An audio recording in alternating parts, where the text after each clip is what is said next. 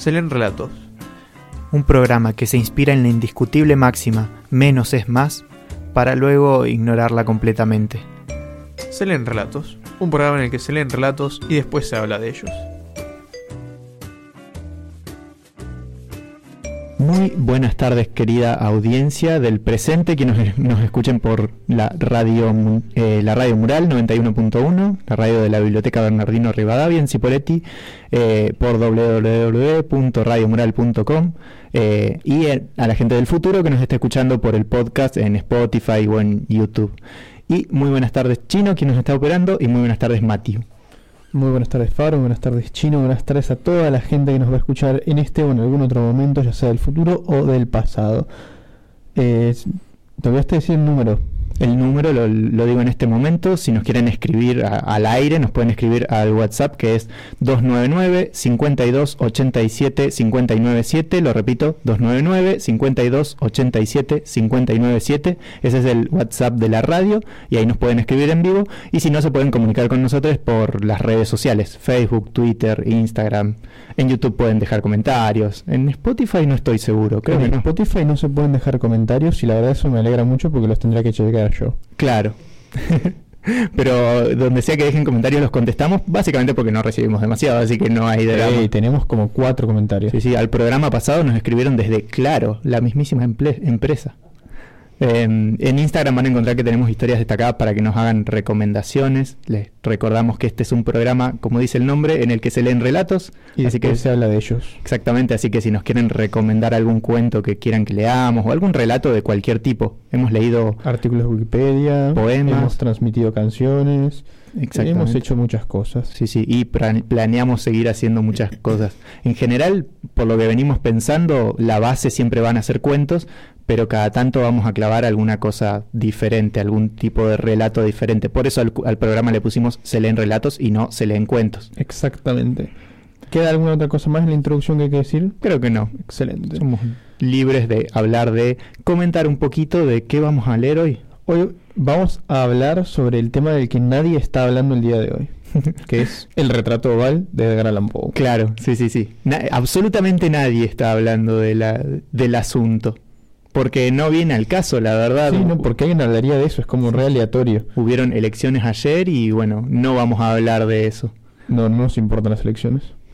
Sí, eh, nos afectan bastante, pero en este momento vamos a hacer un programa que trata de otra cosa. Sí, sí, sí. Este programa no es elección, no le interesan las elecciones al programa. Y sobre todo no vota a mi ley como a diferencia de gran parte de la ciudad de Buenos Aires. Es un batacazo sorprendente, pero no vamos a hablar de las elecciones, se me está hablando de las elecciones. Perdón. Eh, ah. Bueno, entonces vamos a hablar de este cuento de Edgar Allan Poe que se llama El retrato oval. Sí, entiéndase por oval, ovalado. Sí, es literalmente un, cuadrito, un cuadro, una pintura que tiene forma ovalada. Claro. Es bastante literal el título. Sí, sí. Es un cuento en el que hay un cuadro ovalado. Sí. Que, de hecho es el protagonista del cuento. Es muy irónico porque para hacer un cuadro tendría que ser cuadrado. Sí, sí, sí, es cierto. Es una pintura ovalada. Claro, una, eh, un por eso es el retrato. Claro, es un retrato. Bueno. Y, eh, imagínense, bueno, eh, Edgar Allan Poe es alguien que no recuerdo si leímos algo de él, pero ya hemos mencionado varias veces. Hemos mencionado bastante y hemos leído a algunas personas que influenciaron mucho por él. Claro. Entiéndase Neil Gaiman, Lovecraft, etcétera. Claro, principalmente Lovecraft es como el más directo que conocemos, también por porque es de los más viejos que sabemos que ha sido influenciado por él. Claro, de hecho, sorprendentemente hay mucha gente que piensa que fueron contemporáneos cuando hubo como 100 de diferencia entre los dos. Claro. Em, pero bueno. Tal vez por cómo escribían. La cuestión es que, bueno, Edgar Allan Poe es conocido en Wikipedia, por ejemplo, dice que es de los de los eh, narradores o como de los creadores de relatos breves más famosos del mundo, una cosa así. Sí, sí. Y eh, es de los padres del policial. Exactamente. Del cual no vamos a hablar hoy porque el cuento que vamos a leer no, no, es, policial. Lo lamento, Juanma, el cuento no es policial. Claro, eh, o por lo menos desde nuestra perspectiva, siempre hay un, alguna justificación para lo que sea y, todas son pertinentes, pero bueno, en este caso no lo vamos a analizar como un policial. Igual este es mi programa, entonces mi perspectiva es la que importa. Está, está muy bien, y yo, yo me sujeto a lo que diga Matthew. Así que, eh, bueno, no sé, tenemos tenemos un ratito si querés que hablemos de Miley y si no, eh, puedo pasar. esta fue la, la, apertura más rápida del oeste. Sí, sí sepan que estamos eh, profesionalizándonos en la práctica. No, no sabemos mucho, así que estamos practicando y de repente ahora nos encontramos con que dijimos todas las cosas que queríamos decir muy rápidamente. Bueno, dado, que tenemos mucho tiempo, no, no quiero hablar de las elecciones, pero quiero sí quiero hablar de la selección. Vamos Messi, vamos Scaloni a por Qatar 2022. Y eso es todo lo que tengo que decir. Buenísimo. Y bueno, entonces pasamos ya. Ah, y bueno, comentarles que para el próximo programa tal vez podamos hacer de nuevo una edición de relatos breves. En este caso van a ser menos, pero vamos a poder leer un relato de un amigo, que es Juanma, que es de Neuquén, eh, estudiante de filosofía, al igual que nosotros, y ya casi recibido. Y y tal vez, ya, ya nos comunicamos con ella, eh, con Julie Berriel, que es ya una profesora de letras. Eh, ¿Profesora de letras? Sí, se recibió hace, hace poquito. felicidades, no sabía. Felicidades. Y la pueden encontrar en eh, su Instagram de, de, escritos, que se llama Ediciones Migrantes. Si mal no recuerdo, ediciones.migrantes. Sí, y también eh, ah, en, en, la página de... Em, ay, ¿Cómo se llamaba? ¿Mala palabra? Sí eh, que es una librería, estaban promocionando un taller de escritura creativa presencial que lo va a hacer Juli con otra persona. otra persona. Eh, así que nada, si les interesa, vayan a chequear la página de Instagram o de Ediciones Migrantes o de eh, La Mala, Palabra, si mal no es. y sí, de hecho, bueno, ya lo vamos a estar compartiendo en nuestras redes. siempre compartimos una sinopsis previa al programa que vamos a hacer el lunes. La solemos compartir más o menos el viernes por ahí. Así que ahí nos van a poder encontrar en las redes cuando compartimos eso. Evidentemente, la próxima cosa que compartamos va a tener que ver con esto y van a poder encontrar ahí cómo, cómo, cómo encontrar justamente tanto a Juli, a Juanma si quiere que compartamos su Instagram y, y eso. Igual Así sería medio raro porque estaríamos compartiendo el Instagram personal de Juanma. Sí, pero sí. es como vayan y consigan seguidores a este chabón. Claro, sí, sí. Pero, pero bueno, principalmente ahí, eh, sobre todo este taller de escritura creativa que he visto promociones promocionados en, en, Instagram y demás, y están muy zarpados, y está muy zarpado este por el contexto también y porque es presencial. Sí, es una actividad presencial después de todos estos años de hacer cosas por Zoom, vayan y aprovechenlo. Sí, yo extraño profundamente la universidad presencial, el como poder charlar espontáneamente de cualquier cosa y eso. Eh, así que la verdad es que me encantaría poder hacerlo. Sé que no voy a poder, pues, justamente por la tiranidad de los horarios de la uni, pero nada, aprovechen ese tipo de, ese tipo de cosas. Sí, así que ya saben, si los martes a las 3 era. No estoy seguro, los vamos a en algún momento de la tarde están al pedo, vayan y chequen la, el Instagram de, de, ah, de, mala palabra y chequen eso. porque va a ser muy divertido. Sí. Y bueno, ya dicho muchas cosas random y bardeado a mi ley. Eh, si quieren pasamos a, la lectura entonces ya del cuento que se llama Retrato Oval o para nosotros el retrato ovalado.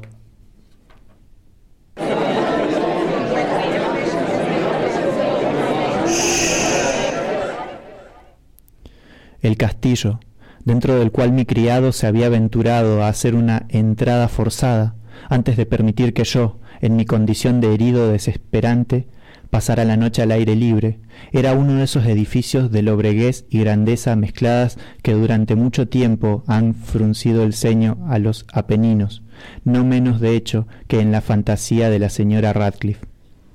Según toda su apariencia, había sido abandonado temporaria y muy recientemente. Nosotros nos establecimos en uno de los cuartos más pequeños y menos suntuosamente amueblados. Este se encontraba en una torre remota del edificio. Sus decorados eran ricos, pero andrajosos y antiguos.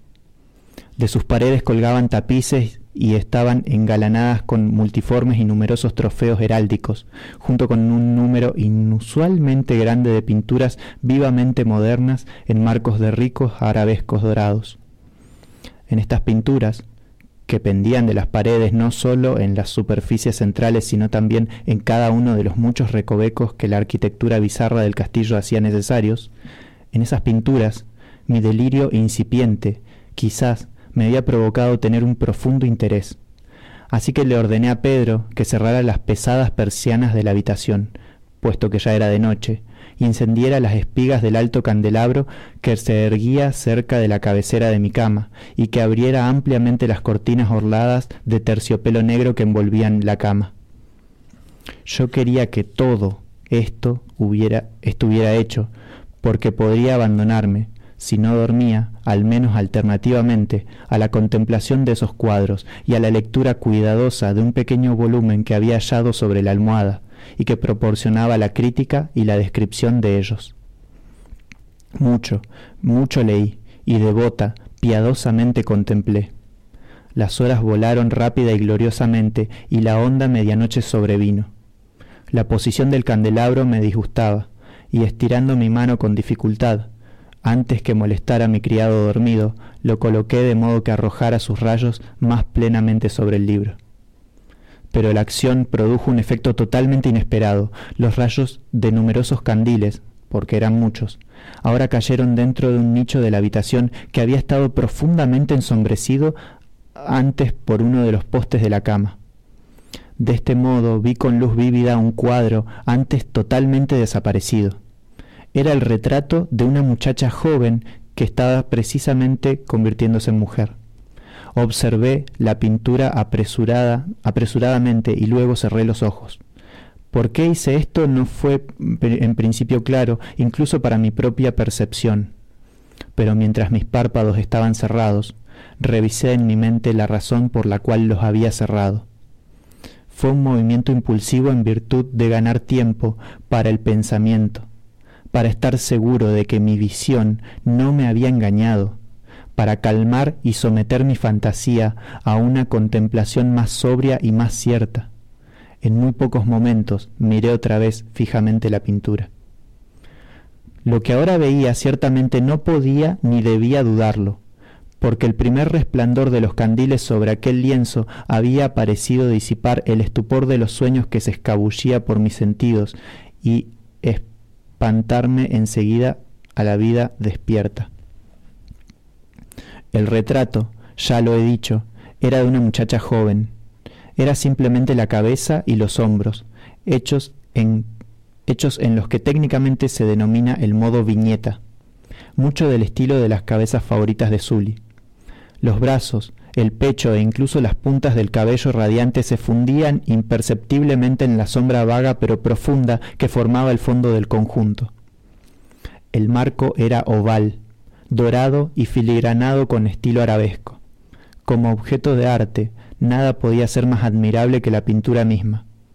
Pero no podía haber sido ni la ejecución del trabajo, ni la belleza inmortal del semblante lo que me había conmovido tan súbita y tan vehementemente menos que todo, podía haber sido que mi fantasía, sacudida en mi semisueño, hubiera confundido la cabeza por la de una persona viva. Vi enseguida que las peculiaridades del diseño, de las viñetas y del marco deberían haber desechado instantáneamente tal idea, debería haberme prevenido incluso de su consideración momentánea. Pero pensando seriamente en estos puntos, permanecí, por una hora quizás, medio sentado, medio reclinado, con la visión fija sobre el retrato. Al final, satisfecho con el verdadero secreto de su efecto, caí otra vez dentro de la cama. Había descubierto que el hechizo del cuadro era un absoluto parecido con la vida en la expresión, que al principio me espantó, finalmente me confundió, me subyugó y me consternó. Con un pavor profundo y reverente, coloqué el candelabro en su primera posición. Habiendo así eliminado de mi vista la causa de mi profunda agitación, busqué ansiosamente el volumen que discutía las pinturas y sus historias. Abriendo en el número que designaba el retrato oval, leí allí las palabras vagas y bellas que siguen. Ella era una doncella de la belleza más rara, y no más adorable que llena de alegría, y maldita fue la hora en que ella vio y amó y se casó con el pintor. Él, apasionado, estudioso, austero y con una esposa ya en su arte. Ella, una doncella de la belleza más rara y no más adorable que llena de alegría, toda luz y sonrisas, y traviesa como un cervatillo joven que amaba y estimaba todas las cosas, que odiaba solamente al arte, que era su rival, que temía solo a la paleta y a los pinceles y otros instrumentos adversos que la privaban del semblante de su amado. Así fue una cosa terrible para esta dama escuchar al pintor hablar de su deseo de retratar incluso a su joven esposa. Pero fue sumisa y obediente y se sentó mansamente durante muchas semanas en la recámara alta y oscura de la torre donde la luz resumaba sobre el lienzo solo desde arriba. Pero él, el pintor, alcanzó la gloria con su trabajo, que continuaba hora a hora y día a día. Y él era un hombre apasionado, salvaje y caviloso, que se perdía en sus, en sus ensueños, de modo tal que no quería ver que la luz que caía tan lívidamente en aquella torre solitaria marchitaba la salud y los ánimos de su esposa, que languidecía visiblemente para todos excepto para él.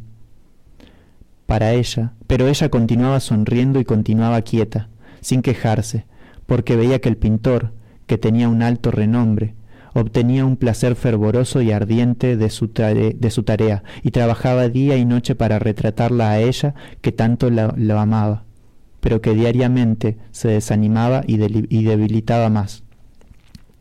Y en verdad, algunos de los que contemplaban el retrato hablaban de su parecido en voz baja, como de un poderoso prodigio, y como una prueba no sólo del poder del pintor, sino de su amor profundo por aquella que había retratado excelentemente bien. Pero, al final, como la labor estaba cercana a su culminación, no se admitía a nadie en la torre, porque el pintor se había vuelto salvaje con el ardor de su trabajo y raramente sacaba sus ojos del lienzo, incluso para considerar el semblante de su esposa. Y él no quería ver que los límites que desplegaba sobre el lienzo eran quitados de las mejillas de aquella que se sentaba junto a él. Y cuando pasaron muchas semanas, y no quedaba sino poco por hacer, excepto una pincelada sobre la boca y un tinte sobre el ojo. El espíritu de la dama otra vez vaciló como una llama dentro del tubo de una lámpara.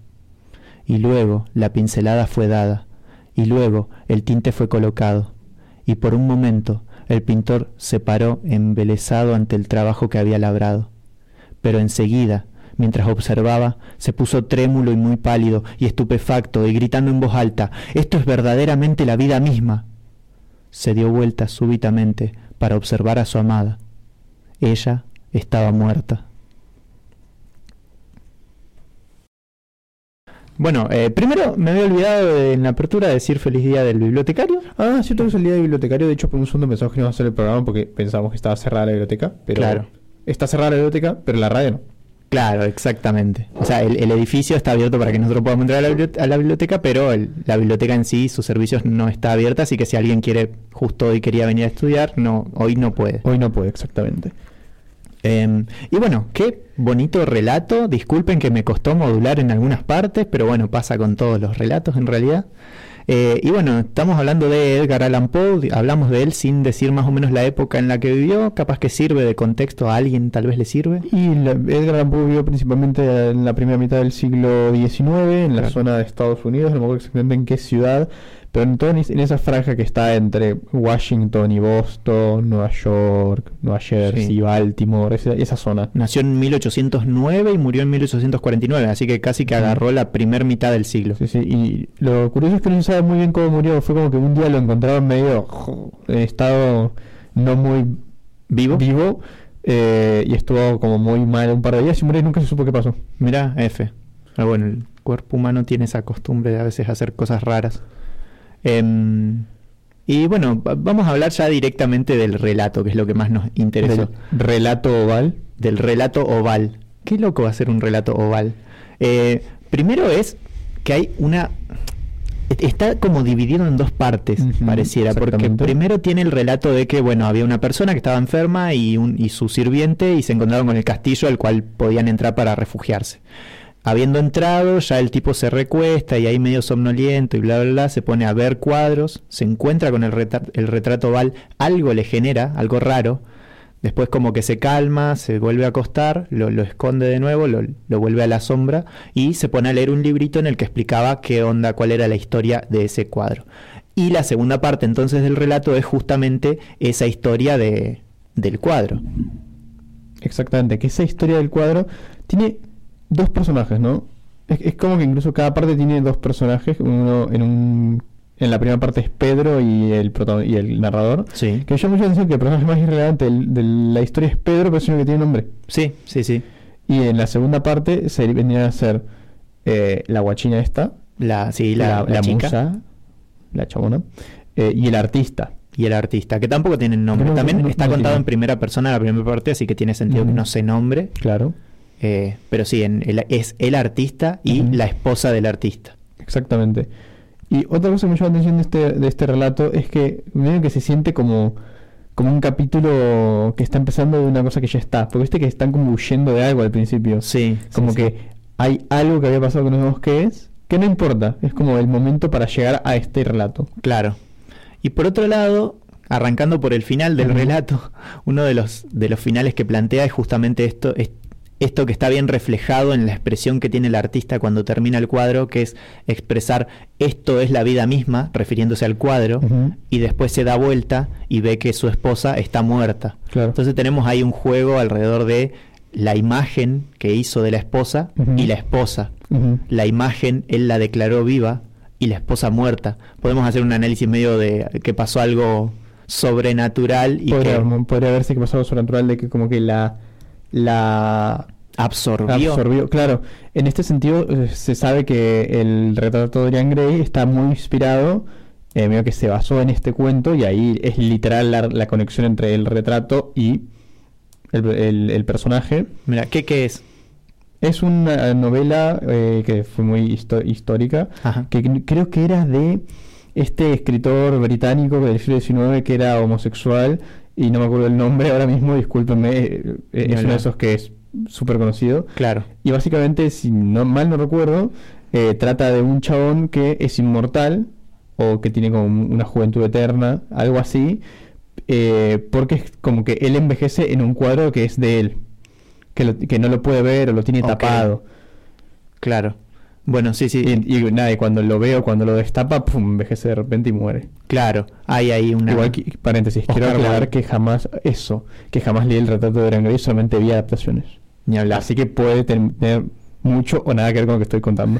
Oscar Wilde es Oscar Wilde. A quien mencionábamos. Sí, sí. Em, y bueno, hay esta, esta conexión entonces. Y vayamos a, entonces, qué es un cuadro, qué es un retrato y qué es esta persona que está viva. El cuadro pareciera que pretende ser la imagen de la mujer.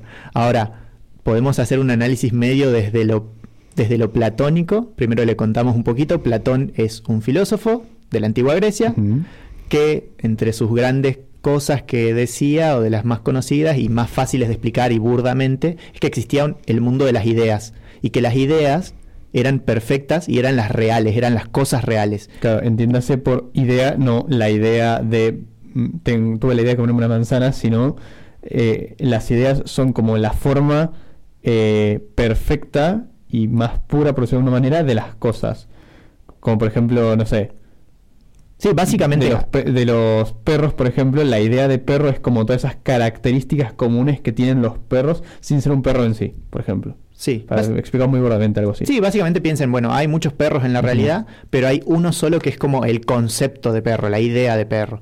Platón dice que esa idea era lo real y que todos los perros que hay en el mundo son copias de, esa, idea. De perro. Bueno, volviendo a esto de la, la imagen, ¿Qué, ¿qué, tiene la idea de característica en diferente a todos esos perros que son los reales? La idea de perro no se muere la idea de perro no... No cambia tampoco. Podría decir que ni siquiera ladra, pero más allá de eso... Uh, picante. Eh, no, no se muere, no cambia, no envejece, nada. Es la idea de perro, está ahí, es eterna, infinita. En cambio los perros que hay en la realidad, sí, nacen, crecen, comen, tienen enfermedades, se les cae el pelo, mueren, mueren, claro. Entonces ¿Qué pasa? Hay una relación ahí platónica en el sentido de que está la idea que es perfecta y la cosa que está viva y se muere. En este caso podemos hacer una, un paralelismo o una analogía, que después vamos a encontrar, hay diferencias en realidad con Platón, pero el cuadro viene siendo una cosa que es permanente, que queda para siempre, que pasaron muchos años y apareció un tipo y lo volvió a ver y está ahí el cuadro. En cambio la mujer murió y desapareció. El cuadro no está sujeto a la degradación de las cosas mundanas de la vida a diferencia de la mujer que se murió. Claro, entiéndase, los cuadros se degradan, por eso hay conservación de los cuadros, bla, bla, bla pero no al Pero no el retrato oval. Claro. Porque el retrato oval es mágico. Y no de la misma forma en la que mueren las personas. Entonces, básicamente, podemos pensar que el artista pensó en algún sentido, inmortalicé a mi esposa. Aunque la maté. Y efectivamente en realidad lo que pasó es que concretamente la mujer que estaba viva se murió. Podemos hacer un, pensamiento acerca de, bueno, ¿qué es lo más real? Platón diría que lo, más eterno es lo más real. Sin embargo, la pintura no para Platón es una copia, así que no, no sirve. Sí. Pero bueno, pensemos si valió la pena. Una pregunta mucho más básica y mucho, muy alejada de Platón y lo que sea. ¿Valió la pena entonces que, que dedicara tanto tiempo a pintar el cuadro y a olvidarse de su esposa, por así decirlo, y a pedirle que esté sentada ahí y no, no sé, no compartir unos mates, no, no se tomar, comer unas medialunas, no pasó nada. Simplemente él pintó todo el tiempo. La pintó. Y le pidió a ella que esté quieta ahí. Pasó mucho tiempo y él se obsesionó con el cuadro y lo terminó de pintar. Y pintó un cuadro hermosísimo, pero ella se murió. Habría que preguntar, habría que preguntarnos a quién le preguntamos si vale la pena. Claro. entiendo que para la guachina. Sí, claramente no. Mm. Ella no quería, ella no le gustaba el trabajo de su marido, ella quería pasar más tiempo con él. Claro, eh, por, un lado eso, pero por otro lado también como que aceptaba que es el trabajo de su marido era como la cosa importante para él y quería que lo hiciera en algún sentido. Sí, evidentemente ahí tenemos una, una relación bastante eh, patriarcal. Claro, a eso quería llegar. Porque eh, antes de, no en la reunión de producción, pero antes de venir estábamos pensando que este cuento puede verse como eh, una metáfora de las relaciones tóxicas. Claro. Y en, en ese sentido es como que la chabona sacrificó un montón por esta relación y literalmente sacrificó su vida para darle ni siquiera para darle felicidad, para satisfacer la obsesión de su marido y ella terminó muriendo. Sí, sí. Y él, bueno, feliz por haber hecho el cuadro, aunque no sabemos cómo se sintió después de enterarse que, que la esposa murió. Pero aclaramos, aclaremos esto, una relación tóxica para nosotros, para el pasado en esa época tal vez era una relación normal. La esposa era la que sumisamente aceptaba lo que le dijera que haga el marido. Sí, claro, esto es una interpretación muy de 2021 de un cuadro. De un cuadro. De un cuento. De un cuento escrito en 1830 y pico. Sí, sí. Así que, claro, eh, hoy vemos entonces esa... esa es casi hasta violenta la relación cuando la lees hoy. Em, así que bueno, yo diría que no valió la pena, sinceramente. Aunque si el cuadro lo hubiera vendido. estaba re piola. Si el cuadro lo hubiera vendido por mucha, mucha, mucha guita, capaz, bueno, ya fue. También tendríamos que fijarnos que. Porque viste que el cuadro termina con la muerte de la guachina y la finalización del retrato. Sí. Pero no sabemos qué pasó con el pintor después. No. Y lo que sabemos es que abandonó todos sus cuadros en ese antiguo castillo. Sí. Entonces no sabemos si, si, el chabón tal vez huyó del castillo, no sabemos si se deprimió y abandonó su obra, no sabemos qué pasó. Sabemos que lo que sea que haya pasado empezó como una tragedia porque empezó con la muerte de la em, esposa. De la esposa, pero eh, también continuó como una tragedia porque claramente los cuadros fueron abandonados y perdidos. Claro, bueno, eso tiene también a la hora de preguntarse si valió la pena, que tal vez no es una pregunta necesaria, pero eh, el cuadro quedó en un rincón que ni siquiera se iluminaba. No, con el quedó, no se iluminaba. Quedó en un rincón de una torre lejana, de un castillo abandonado. En el medio de las montañas. Y encima ni siquiera era de los cuadros que se veía en esa habitación, estaba como escondido. Así que la verdad es que quedó ahí. Ahora, podemos pensar entonces qué es del cuadro si nadie lo ve.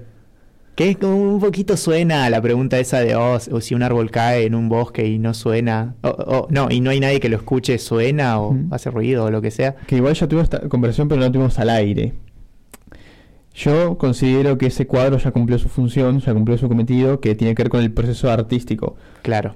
Ese cuadro, por el haber sido creado, por haber sido pintado por el pintor, disculpen, tengo hipo, por el haber sido pintado por el pintor, eh, ya como que lo que importa de las obras artísticas no es tanto la obra en sí, sino el proceso del artista de haberla creado. Entonces, si la pintura se pierde o no se pierde, es accesorio. Buenísimo que no se pierda si otras personas las pueden disfrutar y tienen toda la influencia cultural que tienen las obras de arte, pero si un artista termina de escribir, termina de pintar, termina de crear lo que sea y decide destruirlo automáticamente porque solo le interesa el proceso creativo, lo banco totalmente. Claro, yo, yo por otro lado pienso que una obra artística, si no se comparte, entiendo que se puede hacer y que puedas no compartirla y listo, o destruirla al toque, ni hablar. De hecho, destruirla puede ser parte del, del, arte, pero si no la compartís, es como que no estás eh, eso, no, la considero viva en algún punto.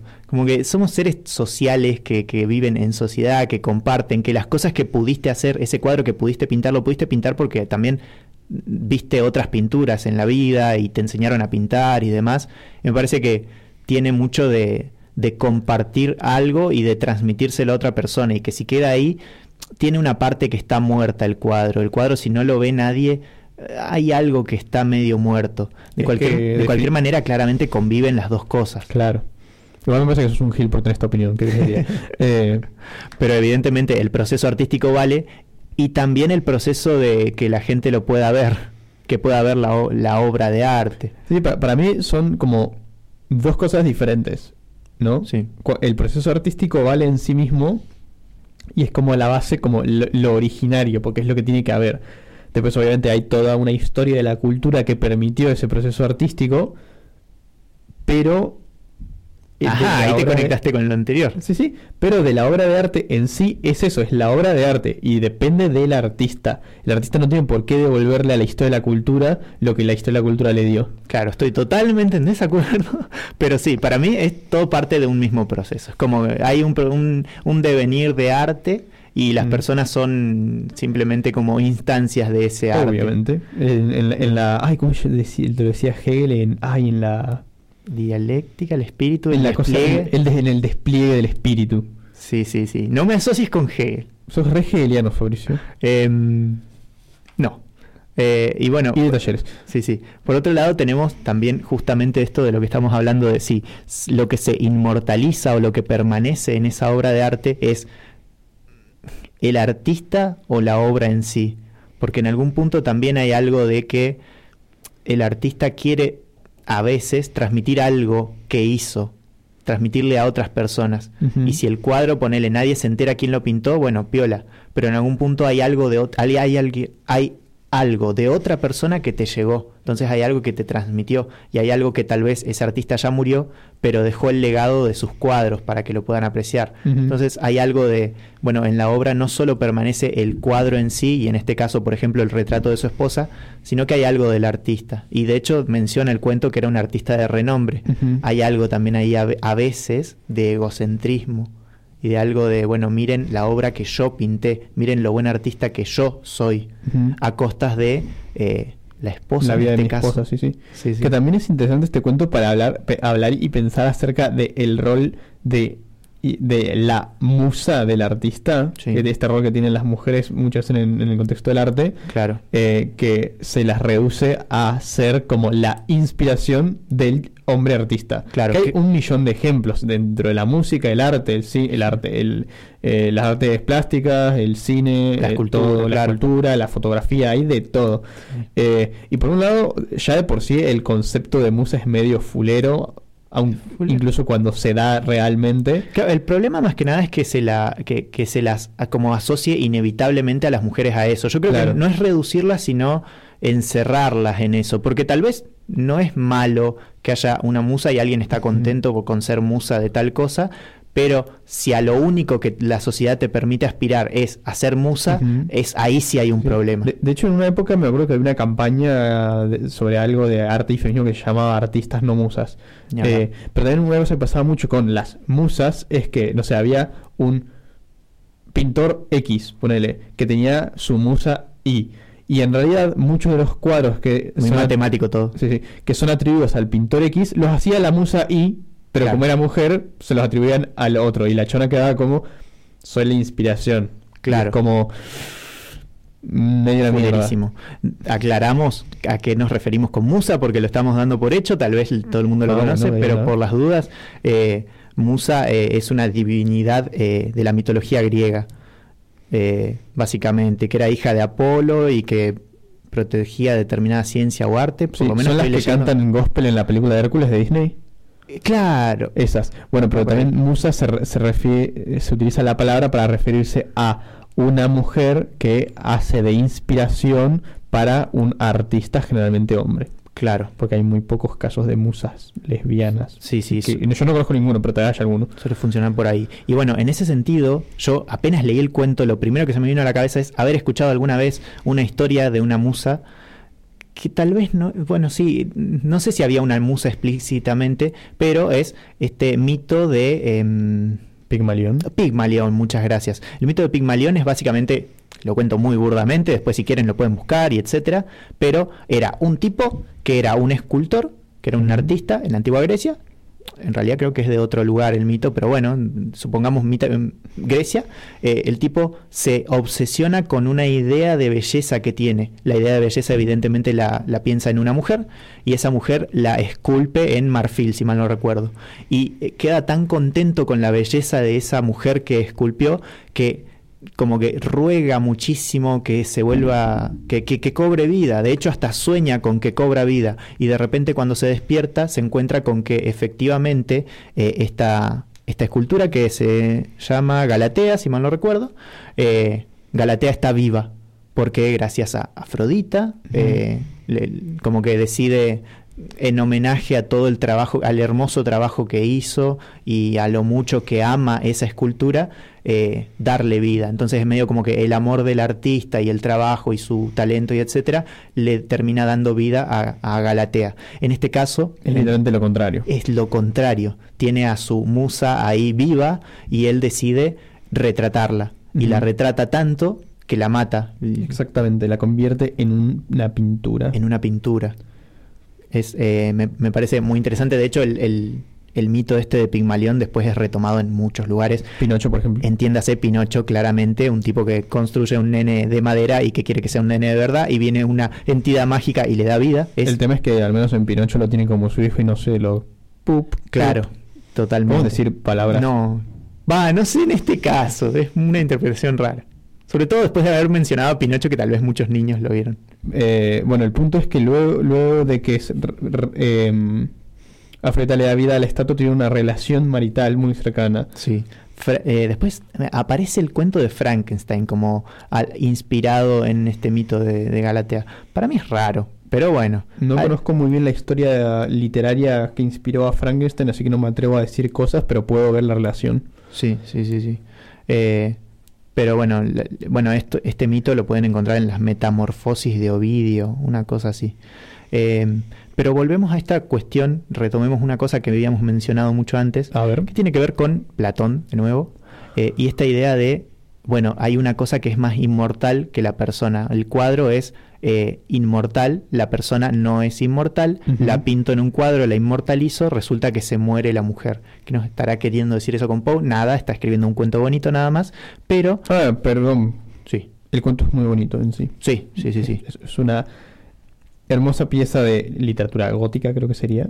Es muy bonito, solo eso, muy bonito. Y, me interesaba comentar esto de que, por si no lo conocen, eh, claramente, eh, Platón tenía una opinión muy formada acerca de los artistas y justamente uno pensaría, bueno, si el chabón adoraba tanto y consideraba de verdad real aquello que es eterno, las ideas que no se mueren, entonces que hagan que una persona que está viva la pinten en un cuadro que va, que va a quedar inmortalizada, debería gustarle le, cabería. Exactamente, eso es lo que pensaríamos en teoría. Y sin en la realidad, Platón decía que había que deportar a los artistas de las polis porque eran peligrosos. Eran peligrosos, porque, porque el tipo eh, consideraba que las ideas justamente están cercanas a la razón, a, lo racional. Y el arte estaba más por el lado de los sentimientos, de las sensaciones, de lo corporal, y eso era malo. Sí, uno a Platón. Sí, sí. Y por otro lado, no deja de ser para Platón un cuadro, una copia de la, de la realidad. La, el, así como una foto, la foto también la consideraría, en ese tiempo no existían, o un cuadro, una copia de la persona real que estaban retratando, que estaban pintando, lo que sea. Y en ese sentido era una copia de una persona real que de por sí, como ya les explicamos, era una copia de la idea. Sí, sí. Por lo tanto, el artista hacía copia de copia. Pleasure de pleasure. exactamente. Y en ese sentido es como horrible, totalmente degradado para Platón. O sea, ve un cuadro y es como, no, qué, qué, qué poco real, diría. Sí, sí, sí. Eh, entonces eh, tenemos esta, esta relación muy eh, horrible, diría yo, de Platón con el, con el arte.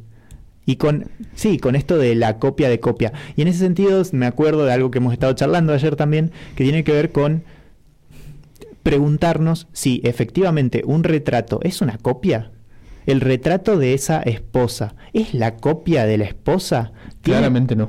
Porque entendemos que la esposa es la inspiración, perfecto. Y podemos ver en el cuadro una figura pintada que es exactamente la figura que vemos cuando vemos a la esposa, perfecto. ¿Significa eso que es una copia? ¿Qué es copiar? Porque el cuadro es otra cosa, no es una persona. Sobre todo es. Sobre todo eso, quiere decir que está visto desde cierto punto de vista. No es que tenés a la persona completa, tenés una foto desde un lado de la persona. Pero es eh, eso, la foto, por ejemplo, o el retrato, sigue siendo un retrato, no es la persona. Que en este caso, en el cuento, resulta que la termina absorbiendo, entonces resulta que termina eso, el cuadro termina siendo la persona en algún punto, termina siendo lo único que queda de esa persona. Ahora, en, en el mundo sabemos perfectamente que cada cosa que sea que pretenda ser una copia de algo no es no es lo mismo porque tiene un lenguaje diferente porque tiene otros objetivos la esposa no estaba ahí simplemente para ser apreciada artísticamente a pesar de que la sociedad patriarcal nos quiere hacer pensar eso no pero esa mujer era mucho más que ese cuadro claro y sin embargo, bueno, el artista decidió que lo más importante en ese caso era el cuadro. Y era la imagen esa específica de la esposa que la podía transformar en un cuadro. Exactamente. Literalmente. Y, así un poquito la mató, en el sentido de que, literalmente. de que no apreció muchas cosas que tenía esa persona. Y bueno, la mató literalmente en el cuento. Justo. Ah. Disculpen. Eh, justo en el... ¿Qué? ¿Me, estás mirando muy... Nada, nada. ¿Nunca bostezaste al aire, Fabricio? No. Eh, disculpen. Eh, es interesante pensar esto en el sentido de las adaptaciones. Sí. Que hemos hablado ayer. Por ejemplo, las adaptaciones de libro a película o de película a serie de televisión, serie de televisión a radioteatro, lo que sea. Eh, porque en el caso de una persona claramente no es una copia, claramente no, no es ni ontológicamente similar la cuestión, pero en el caso de una obra de, perdón, estoy mal, de una obra de arte a otra, a otra a otro lenguaje artístico está al mismo nivel al menos. Claro. Como que no estás pasando de una persona a una pintura, sino de una película a un libro, o un libro a una película. Claro. Al menos ahí tenés ese beneficio. Sí, que igual en la sociedad sabemos que hay artes que son más prestigiosos. Muchas veces en los casos de los libros, como que la gente ve al libro como algo más zarpado, un arte más culta, más, más prodigiosa, y la película una cosa más popular que la ve más gente. Pero justamente la película la ve más gente, eso es un gran mérito. Sí, la verdad que sí. Y la verdad es que es un lenguaje diferente y debería valer por igual. Pero en ese sentido, cada vez que hay una adaptación, la gente es como que... Hablo de la gente como, a ver, en general yo tengo la, la creencia de que mucha gente piensa que una eh, adaptación hace que eh, la película que tiene, tiene que ser una copia del libro. Y por lo tanto se la critica a la película, por ejemplo, diciendo, ah, no, no es fiel al libro. O el libro es mejor. No, claro, el libro es mejor. El libro tiene tal cosa que la película no tuvo. No, esto es diferente. Y es como, y pero la película, por más de que en general el relato fuera exactamente igual al que estaba en el libro, es diferente. El libro son palabritas escritas en papeles, la película son imágenes con diálogos o lo que sea, pero es otra cosa. Exactamente, hay que hacer un ejercicio de traducción de un lenguaje a otro. Sí, y por lo tanto en, es eh, una interpretación. No, no existen las adaptaciones en el, sentido que se le da a la palabra adaptación, existen interpretaciones. Ese es el punto a que quería llegar. No existen adaptaciones, sino interpretaciones en distintos lenguajes de la misma cosa. Claro. En ese sentido, el artista este hizo una interpretación de lo que era su esposa para él y la pintó y no, y no una copia.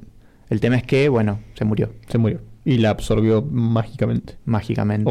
O, metafóricamente, no sé, por ahí. No sabemos, no sabemos. Como que queda todo muy ahí en el aire como corresponde para que sea un, cuento muy interesante. Sí, sí. Que supuestamente es un cuento de terror, tengo entendido, pero la verdad que no, es verdad. Y tal vez en ese momento les daba miedo. Otra cosa que menciona muy al pasar, pero ya vamos cerrando, es que eh, justamente como dije, el artista pintó lo que veía de su esposa en el cuadro literalmente porque la estaba mirando y de ahí estaba traduciendo a qué colores iba a elegir, cómo le iba a pintar y etcétera. Pero sobre todo, para mí el cuento habla de un artista que idealizó de cierta manera a su esposa y eso es lo que pintó y no a la esposa real en algún sentido. Todas las personas concebimos de la otra persona no lo que es completa, sino lo que nosotros nos, construimos alrededor de esa persona. Eh, y pasa mucho esto de idealizar. De hecho, el cuento dice que el artista no se percató en algún momento de que esa luz y de que estaba muriendo, por así la esposa enfrente de él, porque de hecho ya en algún momento dejó de mirarla y se quedó solo con la pintura y siguió pintando. Entonces en ese sentido él se quedó con la idea que tenía de la esposa y listo, no me importa mi esposa que está sentada ahí, porque yo ya tengo la imagen de la belleza que quiero reflejar en este cuadro. Entonces me olvido de la esposa y cuando la terminó de pintar, ahí volvió a ver y ya estaba muerta. Y entonces él como que de repente al o sea, el cuento para mí nos habla también de esto, de que eh, lo que está pintando el, artista, por más de que literalmente la está mirando enfrente de él, o no la esté mirando, lo que sea, lo que está pintando está mediado por cómo la ve él. Entonces el arte tiene esa, esa presencia del artista y no es simplemente la, la, copia de la esposa. Y en ese sentido también hay como una forma de matar a la esposa, en el sentido de que se quedó con la idealización y no quiso ver cómo estaba ahora la esposa, no quiso comunicarse con ella ni nada, simplemente me quedo con lo que yo pienso y listo si, si querés existir de otra manera como yo te pienso, morite. Literalmente. Literalmente. Y ya nos vamos despidiendo. Dicho eso, gente, nos despedimos. Ha sido un hermoso programa. Espero que tengan una linda semana. Aguante Messi y nos revimos. Y nos recontravimos. Adiós.